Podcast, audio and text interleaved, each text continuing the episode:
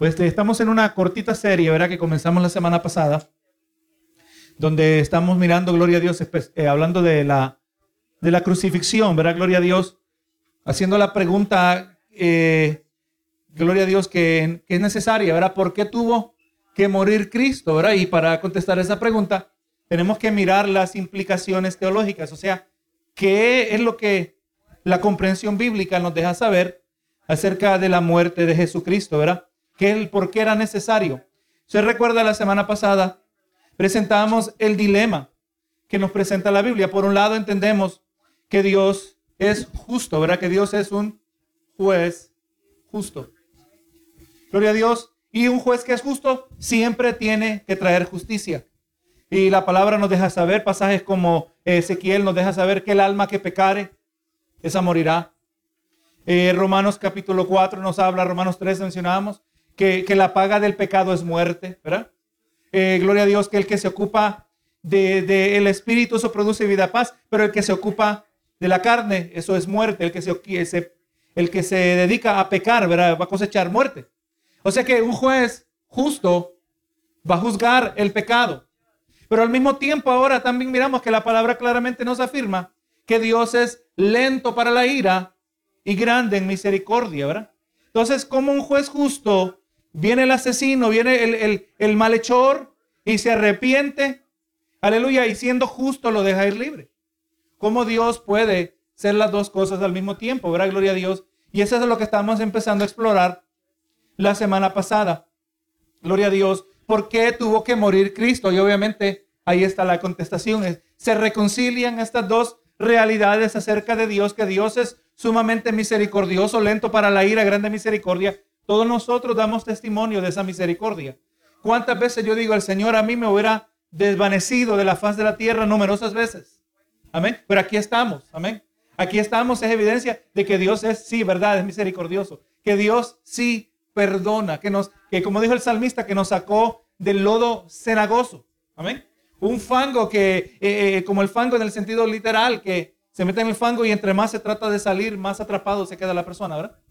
Gloria del Señor nos sacó del lodo cenagoso, del lodo de la desesperación, para que tengamos que una vida en abundancia, ¿verdad? Una vida, eh, aleluya, que tengamos la, la paz de Cristo. Aleluya, indudablemente, esas son dos realidades, dos aspectos del carácter de Dios que son coexistentes, que existen al mismo tiempo, pero pareciera que son contradictorias, ¿verdad? Gloria a Dios. Porque si Dios es justo, recuerde, decíamos la, la semana pasada que si Dios a nosotros nos diera nuestro merecido ahora, amén, lo que merecemos es condenación. Lo que merecemos es infierno. La razón que estamos en pie, la razón que continuamos es porque estamos en Cristo Jesús. Miramos la semana pasada, y aquí donde nos quedamos la semana pasada, eh, donde eh, la palabra nos presenta que Dios indudablemente es justo. mencionamos Deuteronomio 17 y 18, donde nos deja saber, dice ahí en la Reina Valera, dice, Dios no acepta cohecho. O en otras palabras, que Dios no acepta soborno. Dios no puede ser sobornado. Dios no puede, eh, aleluya, no puede ser manipulado a través de regalos. ¿Verdad que sí? Muchas veces tratamos de hacer eso en nuestras oraciones. Señor, si tú me das esto, yo te doy esto. ¿Cuántas veces he conocido personas que tan quieren empiezan a venir a la iglesia? Es que yo le prometí a Diosito, a Diosito, que si Él me daba esto, yo le iba a servir. No, eso no funciona así.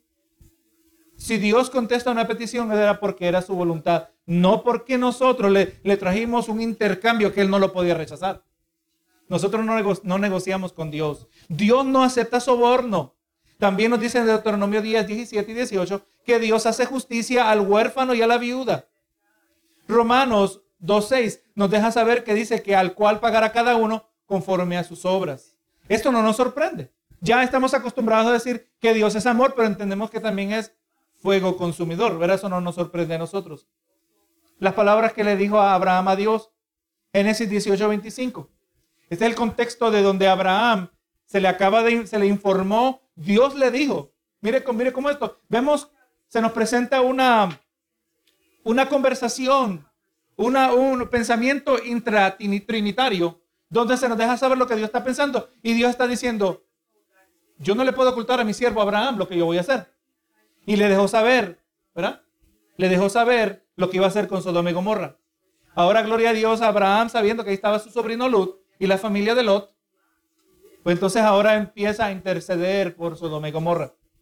Mire lo que dice Génesis 18, 25. Lejos, esté, lejos de ti eh, el hacer el mal, que hagas morir al justo con el impío y que sea, eh, y que sea el justo tratado como el impío, nunca tal hagas. El juez de toda la tierra no ha de ser lo que es justo. Y es en ese mismo capítulo donde ahora él procede, ¿verdad? Hablamos la semana pasada. Él procede a, a presentar lo que pareciera una negociación. Si hubieran 50, Señor, si hubieran 50, yo sé que tú no lo vas a destruir, Señor. Y Dios le dijo, no, no, yo no lo voy a más destruir si hubieran 50. Y continúa bajando, ¿verdad? Gloria a Jesús. Eh, vemos que eventualmente eh, Abraham sigue bajando, bajando. Vemos ya el verso 31 del capítulo 18. ¿Será que habrán 20? ¿Será que habrán 10? Dice el, 30, el 32. Y dice, por amor a los 10, no los destruiré.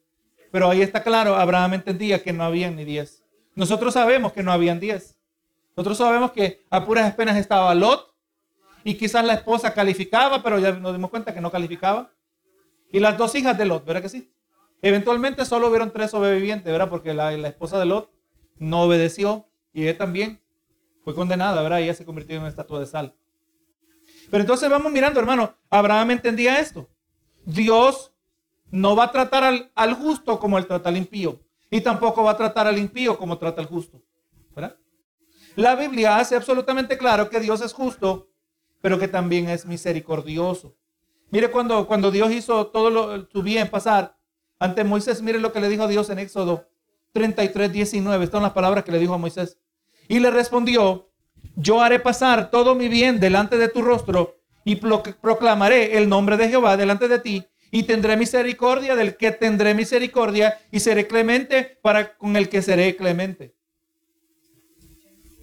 ¿Con quién? Pues cuando viene una persona demandando algo de parte de Dios, demandando misericordia, demandando un favor de Dios, nadie puede demandar nada. Dios tendrá misericordia de quien tendrá misericordia. Vemos individuos, hermanos, que Dios los corta temprano en su vida. Son malos y Dios los corta temprano. Vemos otros que son malos y duran, hermanos, décadas y décadas y décadas. Dios tendrá misericordia. Nosotros no entendemos lo que Dios está haciendo. Amén. Pero a Dios le corresponde completamente el ejercitar su misericordia. Le recuerdo, hermano, también que nosotros en nuestra postura creemos que la salvación, y, yo he aprendido a corregirme, yo ya no digo que la salvación se puede perder, yo ahora digo que la salvación se puede renunciar. ¿Verdad? Porque decir que la salvación se puede perder es que como que Dios se la quita a usted. Pero cuando decimos que la salvación se puede renunciar es que uno mismo la abandona. ¿verdad? Es culpa nuestra, no es que Dios, ya no aguanto lo que estás haciendo, ahora te la voy a quitar. No, no, nosotros mismos hemos descuidado, ¿verdad? Así que Aleluya. Eh, eh, yo considero que es un poco más preciso, ¿verdad? Decir que la, salvación se puede renunciar o se puede abandonar. Pero ahora, hermanos, Dios, en su misericordia, si Dios no perdona a ninguna persona en todo el planeta, si Cristo no hubiera venido a morir, Cristo no deja de ser, Dios no deja de ser misericordioso. Dios no deja de ser justo, Dios no deja de ser santo. Amén. A cada uno le da conforme a sus obras. Pero vemos, hermano, que le dijo, ¿verdad? Tendré misericordia de quien tendré misericordia. Salmo 103, verso 8. Misericordioso y clemente Jehová, lento para la ira y grande en misericordia. Yo considero que ese es uno de nuestros versos favoritos, ¿verdad? Así como el lento para la ira, ahí está entendido que Dios tiene mucha paciencia.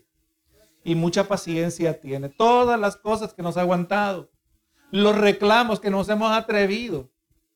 Amén. Bien Dios pudiera venir en, en la voz más espeluznante en medio de mi reclamo y decirme, mosca muerta, cállate. ¿Pero que sí?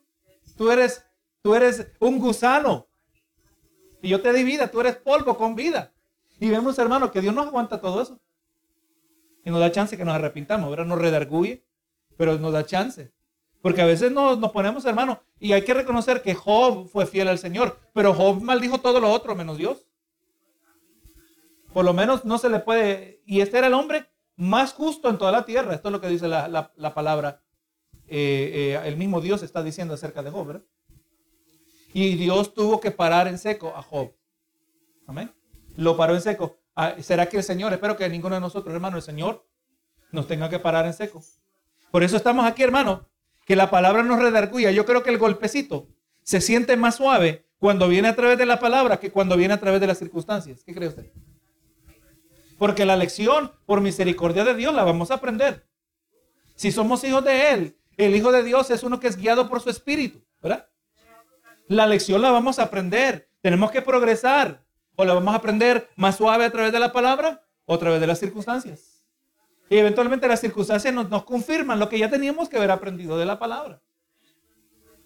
Pero Dios es lento para la ira, grande misericordia.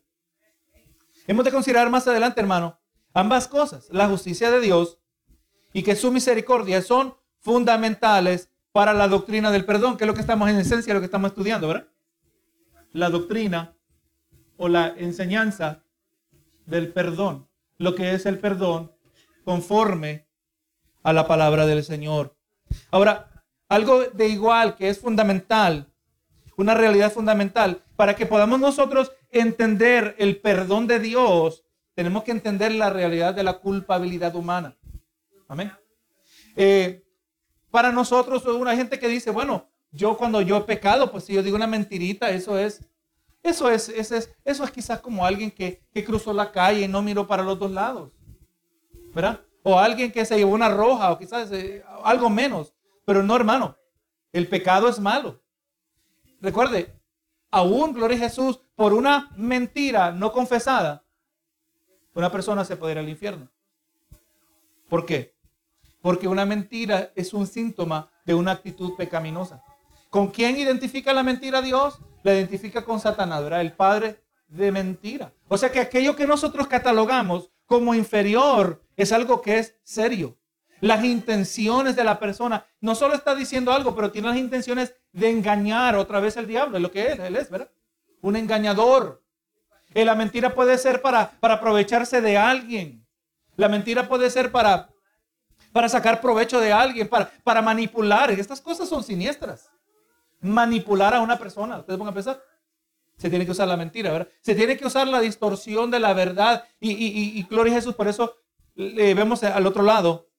Si, si practicamos la mentira, produce un resultado. Cuando practicamos la verdad, dice la verdad, conoceréis la verdad y la verdad os hará libres. Así que si la verdad produce libertad, la mentira produce esclavitud. Este psicólogo que le he estado mencionando por eh, varias semanas, él, ha caído en cuenta, dice, ¿por qué no es bueno mentir? Dice, no es bueno mentir. Dice, cuando una persona dice tantas mentiras, llega el punto que ni puede confiar en sí misma, dice. Y, el hombre ha analizado, ¿verdad? Gloria a Dios, lo que ya nosotros sabemos. Dice, tú no puedes torcer la, la tela de la, de la realidad y pensar que no te va a rebotar en la cara eventualmente tú lo que haces te va a alcanzar. Es lo que la palabra dice, lo que el hombre siembra es lo que va a cosechar. Gloria a Jesús. Así también nosotros, hermanos, entendemos, no podemos minimizar el pecado. Si nosotros vamos a entender la doctrina del, perdón, vamos a, a entender la culpabilidad humana, ¿verdad? Pero al mismo tiempo, por el otro lado, tenemos que entender el carácter de Dios. Tenemos que entender cuando decimos qué significa que Dios es santo.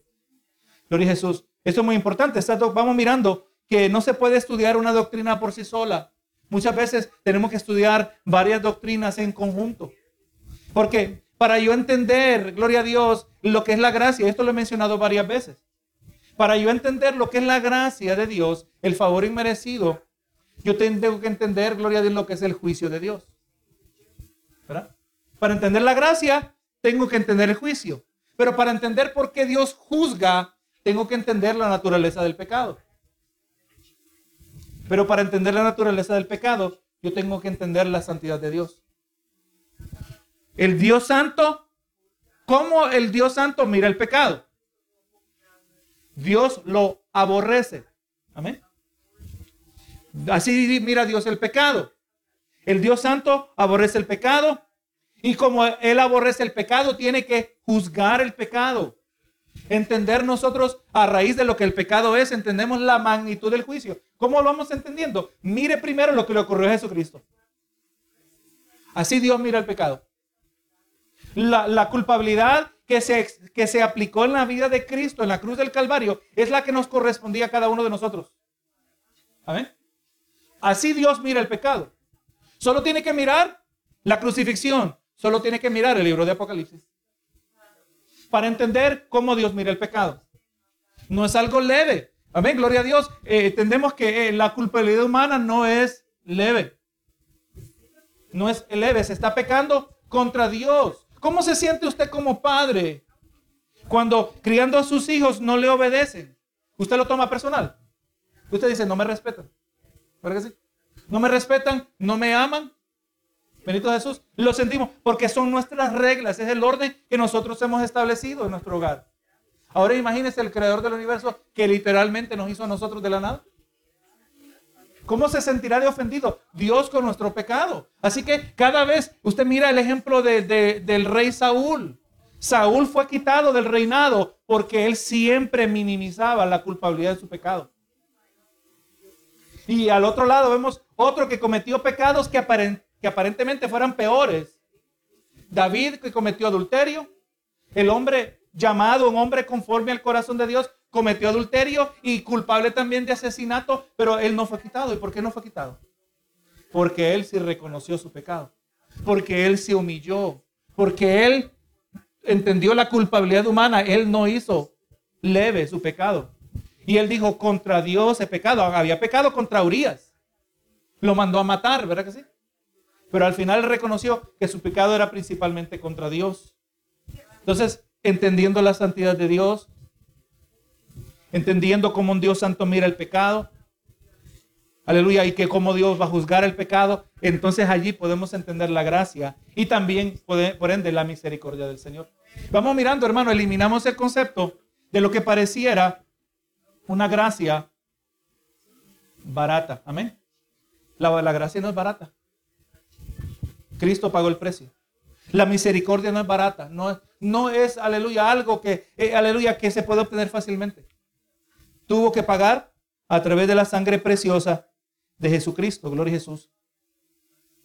Así que hermano, pues vamos mirando, ¿verdad? Eh, fundamental es para nuestra comprensión. Por un lado, vamos a entender, la, vamos a mirar la justicia de Dios. Vamos a ver la misericordia de Dios. Ambos lados eh, son necesarios para entender la doctrina del perdón. Para entender la doctrina del perdón, también tenemos que factorar la realidad de la culpabilidad de la humanidad en el pecado. Mucha gente eh, del mundo llama ciertos hechos, eh, los llaman eh, malos o inmorales. Gloria a Jesús. Pero cuando los cristianos hablan del pecado, están dando a entender que Dios es a quien finalmente es ofendido. O sea, en el mundo la gente está más preocupada, ¿será esto bueno o será esto malo? O, o quizás algunos dicen, ¿será legal o será ilegal? Mientras no sea, para muchos, mientras sea legal, no es malo. Usted sabe que es legal el aborto, pero el aborto es malo. Pero para aquellos que están a favor del aborto, el hecho que es legal lo hace bueno. ¿verdad? E, e, el tiempo que estamos viviendo, a lo bueno le llamarán malo y a lo malo le llamarán bueno. Benito Jesús. Pero nosotros estamos preocupados de algo, para nosotros es más trascendente. Nosotros no estamos preocupados de simplemente que si es bueno o que es malo. Y es más, sabe que yo me dado cuenta mirando a mis hijos, mirando en niños pequeños. Los niños preguntan, ¿es bueno o es malo? Eso es lo que están preocupados. ¿Es bueno hacer esto? O, a veces lo he notado en, cristianos eh, recién convertidos, cristianos inmaduros. Todos están preguntando, ¿es bueno o es malo? Pero aleluya, no, la pregunta es, ¿agrada al Señor esto o no le agrada? ¿Ofende al Señor cuando yo hago esto? Esa es la pregunta que debería se debería estar haciendo. Vemos, como ya mencioné, David hizo, cometió un serio, un serio mal hacia Betsabé y Urias en 2 Samuel 11. Pero mire cómo confesó en el Salmo 51, verso 4. Contra ti, contra ti solo he pecado y he hecho lo malo delante de tus ojos, para que seas reconocido justo en tu palabra y tenido por puro en tu juicio. Cuando a, a David se estaba humillando, cuando David se estaba, vamos mirando que en el proceso, indudablemente David recibió misericordia de Dios. Pero vamos mirando que en la humillación de David, al él humillarse, estaba afirmando la justicia de Dios. Estaba hablando una persona. Dios, este, este, este, ejemplo lo dio el, teólogo, el pastor Arcis Pro. Y decía, mira, ¿cómo fuera que llega el niño a la tienda y, quiere un, cono con ice cream. Y viene, a gloria a Dios, viene eh, y, y, la señora le dice, ok, aquí está tu cono, van a ser dos dólares. Y el niño tristemente saca su bolsillo, mi mamá solo me dio un dólar. Ahora dice, imagínate tú estás parado allí, ¿qué harías tú? La mayoría de la gente le daría el pesito que falta, ¿verdad? Para que el niño se vaya con su cono. Ahora, la señora de la tienda, ¿aceptaría el dólar? Claro que sí. ¿Claro que sí? Claro que sí lo aceptaría. Y, no vino del niño, pero la deuda fue pagada, exactamente lo que Cristo hace por nosotros, ¿verdad? Pero ahora dice, ahora imagínate diferente. Lo dice Jesús, que el niño en vez de pedir un cono y pagar un dólar, viene y se va detrás del mostrador y agarra y se sirve el cono y sale corriendo, lo agarra la policía. Y ahora viene el policía con el niño y usted está parado ahí mirando esa misma escena, pero usted ofrece los, los dos dólares. ¿Usted cree que la señora lo va a aceptar? Porque ya ha cambiado la situación, ¿verdad? Exactamente lo que ocurre con el pecador no arrepentido. ¿Cree que sí? Para que, aleluya, se pueda derramar la gracia, para que pueda haber misericordia, tiene que haber, gloria a Dios, arrepentimiento de parte del individuo. Para que la transacción satisfaga las demandas de Dios, para que la justicia de Dios pueda ser afirmada, el pecador tiene que venir arrepentido. Entonces, Dios no puede, si no hay arrepentimiento, la justicia de Dios no puede ser afirmada cuando Él muestra misericordia. Imagínense que al niño se le deja ir libre. Lo más probable es que lo va a volver a hacer. ¿Verdad que sí? Dios no desperdicia lo que Él hace. Él va a mostrar misericordia. Pero es para qué? Para que lleguemos a la continuemos en el arrepentimiento. Para que seamos transformados. Entonces David en este salmo él entendía que al confesar la magnitud de su pecado, he hecho lo malo ante tus ojos. Hermano, ¿cómo es Dios que tiene una tremenda habilidad para que podamos ver las cosas que antes no podíamos ver? Hay que reconocer que el profeta Natán era de mucha valentía. Si el rey se hubiera enojado, le vuela en la cabeza. Usted conoce el, relato, le dejo de que usted lo lea, de tarea si no lo ha leído. Y el rey David se atrevió a juzgar al hombre en la historia del profeta Natán cuando Natán le dijo, tú eres aquel hombre. Amén. Cuando lleguemos al cielo, Señor, pásame la escena, como que fuera una película. Yo quiero verlo, cómo fue eso. Tiene que ser sumamente dramático, ¿verdad? Usted se puede imaginar la cara de David que en un instante, con una justicia recta, parado en, un trono de rectitud, hasta el hombre así le va a ir. Y de ahí Natalia le dice, tú eres ese hombre. Se fue de un extremo al otro, se tuvo que humillar. Gloria a Jesús. Así que hermano, el pecar contra Dios convierte a la persona en culpable. Y gloria a Dios si esta es una idea legal o judicial. Ser culpable significa estar condenado bajo el justo juicio de Dios. Y todos somos pecadores y todos rendimos cuentas a Dios. Recuerdo a Romanos 3:19. No hay quien haya pecado. Eh, mencionábamos la semana pasada esta expresión, gloria a Dios, para que recordemos, ¿verdad? Nosotros no somos pecadores porque pecamos. Pecamos porque somos pecadores, ¿verdad? Es como preguntar qué vino primero, el, el huevo o la gallina, ¿verdad? ¿Qué vino primero, el pecado o el pecador? El pecador vino primero, ¿verdad? Yo nací, David lo dijo, en pecado me concibió mi madre. Ya venía manchado, ya venía contaminado. Todos nosotros, todos, todos. Así de, de esa misma manera hemos nacido. Todos eventualmente vamos a pecar. El niño peca, lo único que no se le puede tomar en cuenta su pecado mientras es inocente, ¿verdad? Dios no va a juzgar en, injustamente aquel que no tiene una clara comprensión entre el bien y el mal. Cuando llega a esa edad? Eso varía y especialmente en los días de hoy. Muchos niños pierden su inocencia a temprana edad, ¿verdad? Son expuestos eh, a la maldad. Pero gloria a Jesús, mientras el niño es inocente, por eso no vamos a poner una edad, ¿verdad? Pero la palabra claramente da a entender, gloria a Jesús, que el alma que pecare esa va a morir. Cada uno va a ser justificado, va a ser juzgado conforme a su pecado.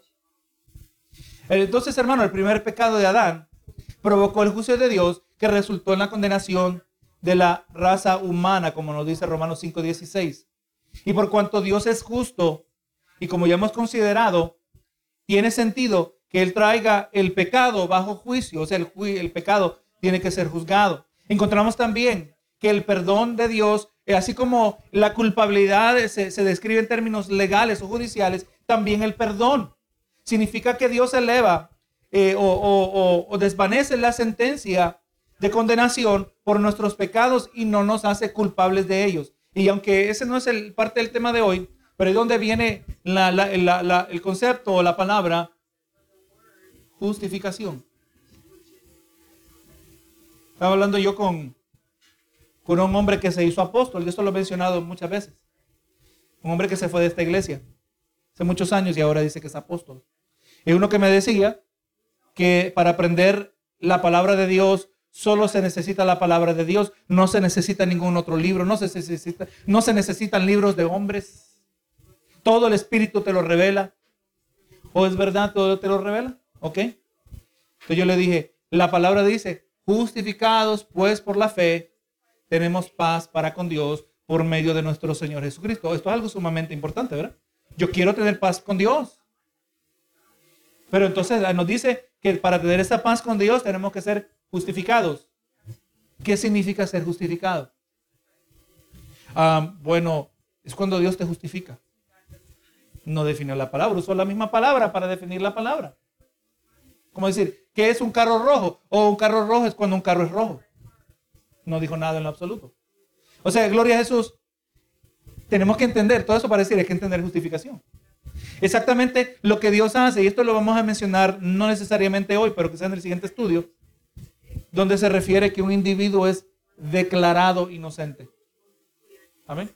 No es que es encontrado inocente. No es que es actualmente inocente. Hoy una persona puede salir de la, de, la, de la corte o declarado inocente porque no había suficiente evidencia.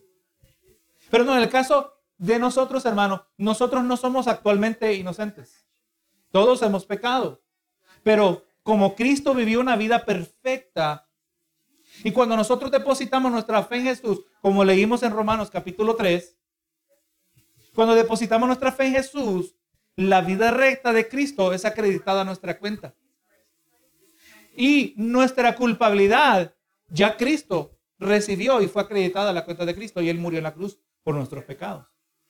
Esta es la manera que el Dios Todopoderoso resuelve el problema de cómo juzgar el pecado, pero al mismo tiempo perdonar al pecador, al, pecador arrepentido. Esto es importante, ¿verdad? Así que eh, nos encontramos, hermano, en necesidad de perdón porque Dios es justo. Dios tiene que juzgar el pecado. Dios no tiene favoritos. La palabra dice que Dios no hace acepción de personas. Amén. Es más, hermano, el hacer acepción de personas es algo que produce, es destructivo, hermano. Es destructivo. Ni Dios acepta sobornos, ni nosotros tampoco. Amén. Eso aparece en el libro de Proverbios, eso aparece en el Pentateuco, donde Dios le habla a los jueces que no acepten soborno. El mismo profeta Samuel se jactaba, dice, ¿cuándo yo acepté algo de ustedes? ¿Cuándo yo, yo, cuando yo juzgué injustamente? Nadie podía decir nada, el hombre fue recto. ¿Verdad? Así que no podemos ser parciales hacia alguien, no podemos tener preferidos, especialmente dentro de la casa del Señor. Aleluya, si Dios es así, también de nosotros tenemos que ser así. Encontramos necesidad de perdón porque Dios es justo. ¿Y por qué podemos tener y por qué podemos tener esperanza del perdón? Porque Dios es misericordioso. Ya mencionamos a Ezequiel en varias ocasiones. Eh, eh, el alma que pecar, esa morirá. Pero mire lo que dice Ezequiel 33:11. Para un poco de balance. Diles, vivo, dice Ezequiel 33:11. Diles, vivo yo, dice Jehová el Señor, que no quiero la muerte del impío. Pareciera, ¿verdad? Que cuando miramos la escena, de cuando Dios manda a Israel hacia la ciudad de Jericó y que destruyan a todos, que maten a todos. Pareciera que Dios quizás está diciendo, al fin es satisfecha, es satisfaga mi, mi justicia. Al fin estoy satisfecho que al impío lo destruimos. Y indudablemente, hermano, el libro de los Salmos nos dice que Dios está enojado con el impío todos los días. Pero aquí nos dice que el Señor no quiere la muerte del impío. Mire el balance de Dios, ¿verdad? sino que se vuelva del impío de su camino y que viva. Volveos, volveos de vuestros malos caminos, ¿por qué moriréis, oh casa de Israel? Si a Dios era así con Israel, Israel, hermano, Usted, a mí, yo me pongo triste muchas veces leyendo el libro de Primera y Segunda de Reyes, Primera y Segunda de Crónicas. Y aún leyendo Samuel, Primera y Samuel, el, aún el, el libro de jueces, cómo el pueblo jugaba con Dios. Una generación se mantenía fiel. En el tiempo de los jueces, mientras había un juez y recién el juez eh, rescataba al pueblo, el pueblo se mantenía fiel, se moría el juez, el pueblo volvía el pecado y ahora recibía las consecuencias del pecado y ahora después de un tiempo clamaban a Jehová, Jehová le mandaba a otro juez y que los liberaba y ahora el pueblo se mantenía firme otra vez. Y eso es lo que ocurrió después de la, de la muerte de Josué después de la muerte de los ancianos que conocieron a Josué. Porque cuando ya murió Josué, cuando ya murieron los ancianos líderes que conocieron a Josué, que guiaban al pueblo rectamente, dice que cada uno hacía como bien le parecía en su corazón. Es exactamente lo que estamos tratando de remediar con la palabra del Señor, que no hagamos lo que nos haga bien parecer en nuestro corazón, que hagamos lo que Dios dice en su palabra, que ese es el verdadero bien. Y ahora en el libro de Reyes, en el libro de Crónicas, cuando el rey era justo, el pueblo servía a Dios, cuando el rey era malo, el pueblo se iba en desenfrenos. Qué lamentable, hermano. Y aquí, y aquí vemos en Ezequiel que ya el pueblo ya está recibiendo, ya es lo último del pueblo que queda. Y el pueblo se dividió en dos grupos. Las diez tribus, 150 años atrás, fueron llevadas cautivas y se, se, desapareció toda identidad, fueron mezclados entre las gentes. Solo quedaban las dos tribus principalmente y algunos que se escaparon, que se vinieron hacia el sur de las otras tribus. Pero ahora en el libro de Ezequiel ya el pueblo está en cautiverio. Ya lo que ya toda la nación, los 150 años atrás, fueron desvanecidos los primer grupo y ahora aquí, 150 años después, ahora está en el cautiverio babilónico. Y Dios le está diciendo, arrepiéntanse, porque van a morir. Ese es el corazón de Dios, hermano. Miramos que es justo por un lado, va a juzgar el pecado, indudablemente, va a pagar a cada uno conforme a sus obras, pero por el otro lado es grande, en grande misericordia. Realmente Dios nos asombra a nosotros, hermano. Si alguien puede decir el que me la hace, me la paga, es Dios. ¿A dónde se puede ir el hombre? Si se fuera a los cielos, si se fuera a la profundidad de la mar, ahí está Él. El que se la hace, se la paga el Señor, hermano. A menos que se arrepienta. A menos que se arrepienta sinceramente. Así que, hermano, vamos mirando ahora, en el tiempo que nos queda, Vamos a hablar acerca de, eh, del perdón a través de Jesucristo.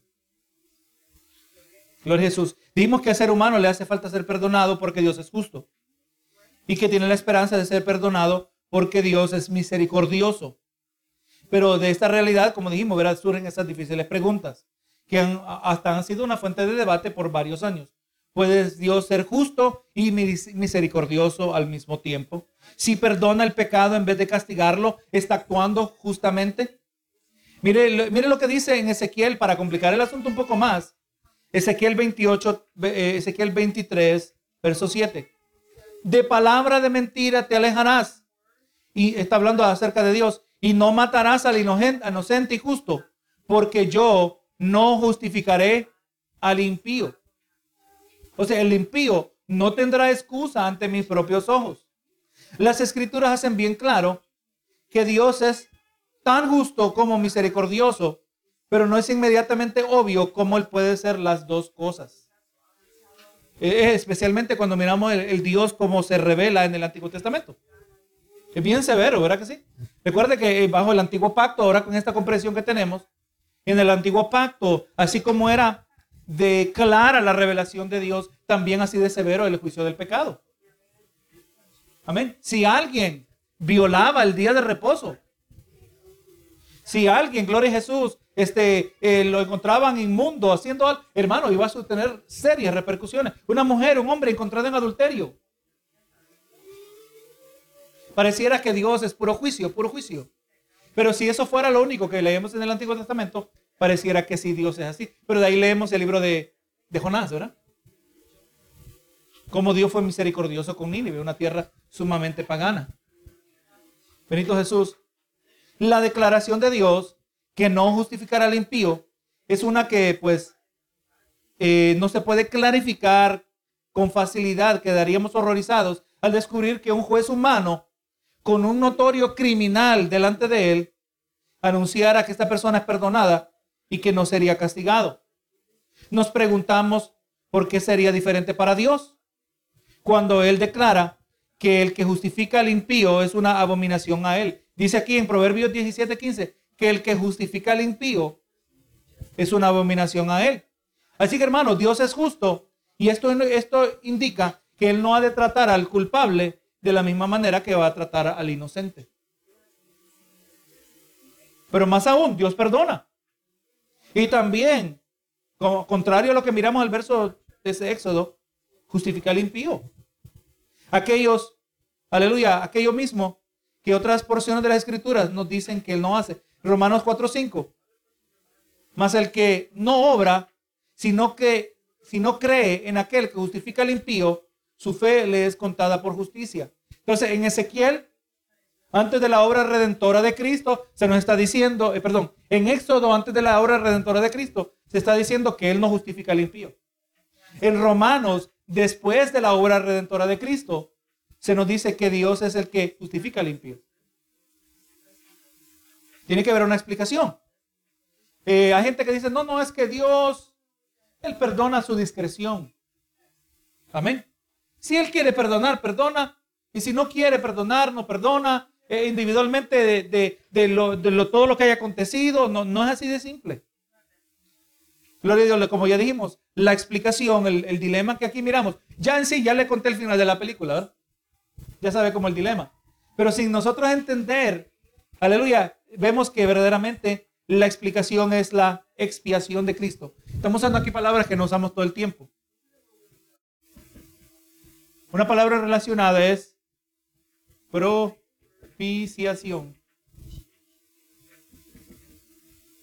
Una gloria a Dios se refiere, hablando de expiación, se refiere a la muerte sustitutiva. Cristo muere en nuestro lugar. Ahí está la, ahí está la solución al problema, ¿verdad? Y, solo se lo menciono aquí en breve para que vea que en la cruz del Calvario estaban ocurriendo muchas cosas. Más allá de lo que era físicamente visible. En la muerte de Cristo, gloria a Dios, en la cruz del Calvario ocurrió la expiación, la salvación provista por medio de expiación. Pero también, gloria a Dios, vemos que cuando hablamos de la propiciación a través de la muerte de Cristo, es que Cristo aplaca la ira de Dios. No solo murió, cualquiera puede morir como expiación, pero no será adecuado. ¿Verdad que sí? Y quizás cualquiera dice, no, no, no, mira, para que maten a Jesús me voy a llevar a estos dos ladrones mejor. Sabemos que no hubiera servido la muerte de ellos, era porque ellos estaban pagando por sus propios pecados. Cristo estaba pagando, no estaba pagando por sus propios pecados, porque no había pecado en Jesús. Cristo murió como sustituto, entendemos que es el perfecto sustituto, ¿por qué? porque era perfecto. Pero en el proceso también aplacó la ira de Dios. Gloria a Dios, la furia de Dios destinada hacia la humanidad. Gloria a Jesús. Cristo es la, solución al problema. Por medio de su vida perfecta, o mejor dicho, por medio de una vida perfecta, de perfecta obediencia, en la tierra, nos dice en Isaías que Él llevó nuestras enfermedades, sufrió nuestros dolores y en la cruz fue herido por nuestras rebeliones, molido por nuestros pecados. Isaías 53 nos dice que el castigo de nuestra paz fue sobre él. Isaías 53, 4 al 6. Jesús llevó nuestros pecados en su cuerpo sobre el madero, de acuerdo a primera de Pedro 2, 24. Entonces, hermano, vamos mirando aquí muchas citas que estamos mencionando. Pero por un lado, para traer énfasis, cómo el mensaje redentor, el mensaje de la redención, el mensaje del rescate del pecador, es uno que está claramente entretejido a lo largo de todas las escrituras. Amén. Podemos irnos tanto al Nuevo Testamento como al Antiguo, gloria a Dios, y podemos enfatizar exactamente la resolución, gloria a Jesús, al dilema. Por eso usted y yo estamos aquí bastante tranquilos, hermano. Problemas tenemos en este mundo, pero el problema más grande es la, perdición de nuestras almas. ¿Cómo hay personas de una persona que, que cómo es vivir como una persona que sabe que va para el infierno? ¿Habrá personas así? Y, lo peor, una persona que sabe que va para el infierno, pero que piensa que no hay salvación, que no hay rescate. Usted y yo no tenemos ese problema. Tenemos la paz de Cristo. Gloria a Jesús. Así que hermano, eh, vemos eh, ante esta sorprendente afirmación de Dios de que Él justifica al impío. O sea, sin Cristo Dios no justifica al impío. Pero es a través de Cristo que Dios justifica al impío.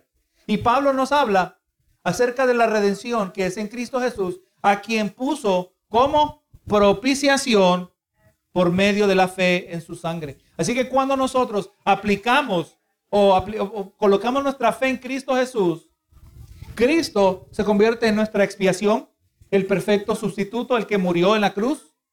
Gloria a Jesús por nuestro lugar. Y también, gloria a Dios, Él mismo trae propicio, ¿verdad? Él aplaca la ira de Dios. Por eso eh, nosotros tenemos la promesa de que sus hijos, su pueblo, no van a ver el día de la ira del Señor. Usted ve cómo toda esta teología nos ayuda a entender los últimos tiempos, ¿verdad? Sin Cristo, gloria a Dios, la ira está, destinada a nosotros. Dios tiene que derramar la furia de a causa del pecado. Y no es leve, hay gente, hermano, hay gente que le da miedo leer Apocalipsis. Amén. Hay unos que, que, están ahí medio, medio amigos del Evangelio. No les gusta que usted le hable de Apocalipsis. Porque aunque son medio, medio amigos del Evangelio, pero no son hijos de Dios. Y, y les acusa les acusa, ¿verdad? Prefieren mejor ignorar el peligro que se acerca. Benito Jesús. Pero no, nosotros no, hermanos, nosotros tenemos esa paz. Tenemos nuestra confianza. Nosotros ponemos nuestra fe en la obra de Jesucristo. Y cuando miramos todo esto en el testimonio de Jesús, creemos que su, que su, su vida, su ministerio es suficiente. Amén. En Cristo, en Cristo el perfecto Hijo en cuerpo de hombre, hay suficiente salvación para salvar a toda la humanidad. Así de poderoso es el sacrificio de Jesús. Aleluya. Lamentablemente, era como dice la palabra, muchos son los llamados, pero pocos los escogidos. Hermano, entonces, en otras palabras, Dios permanece justo cuando perdona nuestro pecado de manera misericordiosa porque Cristo se ha colocado en nuestro lugar. Y aunque Jesús nunca fue pecaminoso, él, colocó toda nuestra culpabilidad sobre sí mismo y recibió el castigo que cada uno de nosotros merecíamos. ¿Al cuándo fue la última vez que usted recuerda haberse sentido culpable acerca de algo? ¿Amén? Ahora imagínese su culpabilidad multiplicada cuántas veces de todo nuestro pecado, porque hay pecado que nosotros no nos sentimos culpables. Pero ahora todo nuestro pecado con toda su culpabilidad aplicada sobre Jesús, multiplicado por todo el pecado de la humanidad, multiplicado por todo el pecado de todos los que se arrepienten. Nosotros no tenemos ni, si a veces ni podemos cargar con nuestra propia culpa. Como la, fuerza de Dios, ¿verdad? El Hijo. La carga inmensa que Él llevó. Y gloria a Dios, y lo más probable, hermano, que cuando Cristo dijo que si fuese posible, que quite de mí esta copa, él probablemente no se estaba refiriendo a la aflicción física que estaba, iba a experimentar. Lo más probable que se estaba refiriendo a que por la primera vez en la historia de la humanidad, el Hijo iba a tener, no iba a tener comunión con el Padre por un momento. Cuando Cristo se hizo pecado, cuando llegó el momento que el pecado, vamos a llamarle en un sentido literal, fue aplicado sobre el Hijo, el Padre apartó su mirada del Hijo. ¿Y por qué dijo Jesús? Dios mío, Dios mío, ¿por qué me has desamparado? Probablemente es a eso que se estaba refiriendo Jesús, hermano. Exactamente lo que ocurre a un individuo. ¿Cómo se siente un cristiano que se siente frío? Que tenía comunión con Dios. Hermano, es una, como que fuera una especie de tortura. El perder la comunión con el Señor. El sentir que Dios existe y que, pero que se siente distante. Eso es horrible. Por eso el creyente debe conocer la palabra. Y más, algo que mencionamos unos estudios atrás, el día domingo, hablando del diagnóstico espiritual, donde estamos hablando, hermano, que hay momentos que Dios hace eso mismo, que Él se retira por un poco, se retira en un sentido de que comunión, amén, para que para que nosotros confiemos en su palabra, para que confiemos eh, en nuestro estatus como es definido de conforme a la palabra, para que confiemos en la nueva identidad que tenemos en Cristo Jesús. Nosotros no servimos a Dios porque sentimos su presencia. ¿Y qué pasa cuando no se siente su presencia? ¿Le vamos a seguir sirviendo a Dios? No cometamos el error. Job sentía la presencia de Dios cuando se mantenía fiel a Dios. ¿Qué cree usted? Yo creo que no, hermano. Estaba atribulado. Señor, ¿qué está pasando? ¿Por qué no dices nada? ¿Por qué no haces nada? Amén. Hay momentos que no necesariamente hicimos algo malo y no se siente la presencia de Dios, pero eso no quiere decir que tenemos excusa para no mantenernos fieles. Y Job se mantuvo fiel a pesar de todo, ¿verdad? Se mantuvo fiel. Importante lo que nosotros sabemos. Gloria a Jesús. Al perdonar a su pueblo, Dios no ignora el pecado. Más bien Él administra la justa penalidad por el pecado. Pero gloria a Dios, un sustituto es el que sufre en nuestro lugar. La justicia, Dios sigue siendo justo, la justicia es aplicada. El perdón divino tiene raíz en la expiación sustitutiva o también como le pueden llamar la, la raíz, la expiación vicaria de Jesús.